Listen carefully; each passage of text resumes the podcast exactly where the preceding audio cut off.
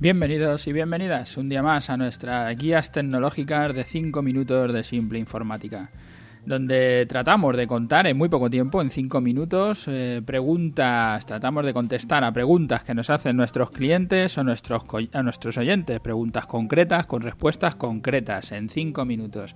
Y todo esto con un lenguaje simple, un lenguaje sencillo que se pueda entender. Si queréis dejarnos cualquiera de las preguntas, cualquier cosa que queráis contactar con nosotros, dejarnos vuestro feedback, pues ya sabéis, en nuestra página web, en simpleinformática.es, allí tenéis nuestro formulario de contacto. Además deciros que este, en el primer lunes de, este mes, de septiembre, en el día 4, hemos dejado una encuesta donde queremos saber vuestra opinión sobre qué mejorar en los podcasts, qué cosas hacer, qué temas os interesan más. Nos interesa que os paséis por allí y nos contestéis a esta, a esta encuesta. Hoy nos encontramos en el programa 259 que le hemos titulado Usa un agregador de noticias. Ya hablamos en el programa anterior sobre qué formas tenemos, ¿no? De, o qué formas utilizo yo personalmente de estar actualizado, de conocer lo que hay en el, en el sector, las noticias que salen. Y hablábamos del agregador de contenidos y no podía contar todo seguido y había dejado para, para este capítulo contaros que es un agregador de contenidos los lectores de feeds, agregador de noticias, agregador a seca, lector de contenidos, lector de RSS, se le llaman de muchas maneras. Pero cualquiera de todas estas expresiones, pues nos estamos refiriendo a la misma cosa. Es una aplicación, un, un programa, un software en el que juntas todas las, todas las publicaciones, todos los blogs, periódicos o páginas web que te gusta leer para estar informado o para reírte o con la finalidad que tú decidas. No tienes que ir a la web que te gustan de una en una, sino que en un solo sitio tienes todas las webs que te gustan. Para el que no lo estés eh, usando y suele consultar muchas webs a diario o semanalmente, no me digáis que no suena tentador. Y además todo esto con una app que la tienes en tu móvil y que también puedes consultar en tu ordenador, sea Mac o sea PC, y se actualiza directamente. Yo, como os decía, uso Feedly. Como, como os comentaba ayer, cuando quieres seguir un blog o una página web que te interesa y que a lo mejor pues no se, no se actualiza ¿no? Con, con, mucha frecuencia, no tienes que estar yendo a ver si se actualiza o no se actualiza, sino que simplemente te lo pones en tu agregador, en el Feedly, y ya cuando hagan algo en esa web te aparecerá o si no quieres suscribirte para que te envíe las actualizaciones, o no te dan esa oportunidad, ¿no? Porque en la web, por lo que sea, pues no han tenido en cuenta que pueda haber alguien que quiera estar suscrito, ¿no?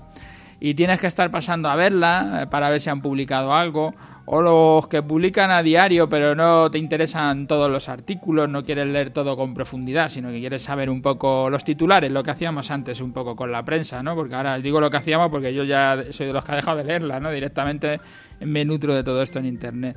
Antes cogíamos el periódico, leías los titulares, ¿no? Lo cerrabas, si te interesaba algo lo leías. El Feedly es lo mismo, está haciendo la misma funcionalidad. Con Feedly le agregas el feed que quieras y cada vez que se actualiza la web lo recibes en tu agregador y decides si lees o lo pasas y ya no vuelves a verlo o lo marcas como leer más tarde y se queda pendiente para cuando tengas más tiempo y lo quieras leer. Un archivo RSS o un feed RSS es un fichero que genera la web que tienen contenidos. Tu blog o tu página de la empresa maquetada con WordPress lo hace directamente sin que tú tengas que hacer nada para que los agregadores de noticias lo puedan incluir si generas contenidos, te interesa que los que leen contenidos te puedan leer de manera más sencilla y para eso te, interesa que tu, que tu blog o tu página web o lo que tenga pues eh, esté generando esos feed. Y si eres de los que lees contenidos, tienes que probar algún software lector de RSS o agregador de noticias. El día que lo pruebes no podrás pasar más tiempo sin él. En general todos los agregadores de noticias pues funcionan un poco parecidos, o lectores de feed. Tienen un funcionamiento todos, como digo, muy similar. Vas dando de alta a quien quieres seguir y te aparecen agrupadas por categorías o por carpetas propias que te haces tú. Puedes decidir que te sale todo junto. Toda la web que estás siguiendo, todas las webs que estás siguiendo las tienes allí. Tienes un titular, un trozo pequeño de texto junto con una foto y aunque parece poco, pues justo eso eh, es, lo que te hace decidir si quieres leer esa noticia o quieres seguir un poco más o no te interesa y solo tienes que pasar con el dedo para, para abajo, o en tu ordenador, si estás con el ordenador, pues con tu ratón y ir pasando páginas y ese conjunto de noticias pues ya no vuelven a aparecer y ya tienes cargada la siguiente tanda. Es muy cómodo para revisar un montón de web y en muy poco tiempo.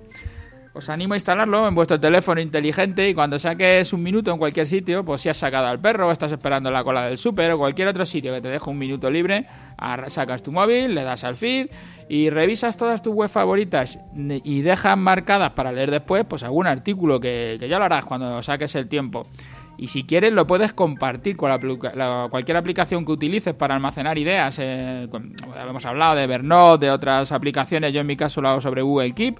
Allí lo voy dejando y ya lo tengo todo preparado para, para lo que tenga que hacer con ese artículo, con esa idea que me ha surgido al leer, al leer algo. Hasta aquí el programa de hoy, que ya me pasé del tiempo como siempre y como todos los días, por daros las gracias a los que nos escucháis a diario a los que pasáis por las plataformas, por tanto por iTunes como por Ivo, si nos dejáis ahí vuestras valoraciones, vuestros me gusta, porque eso nos viene muy bien.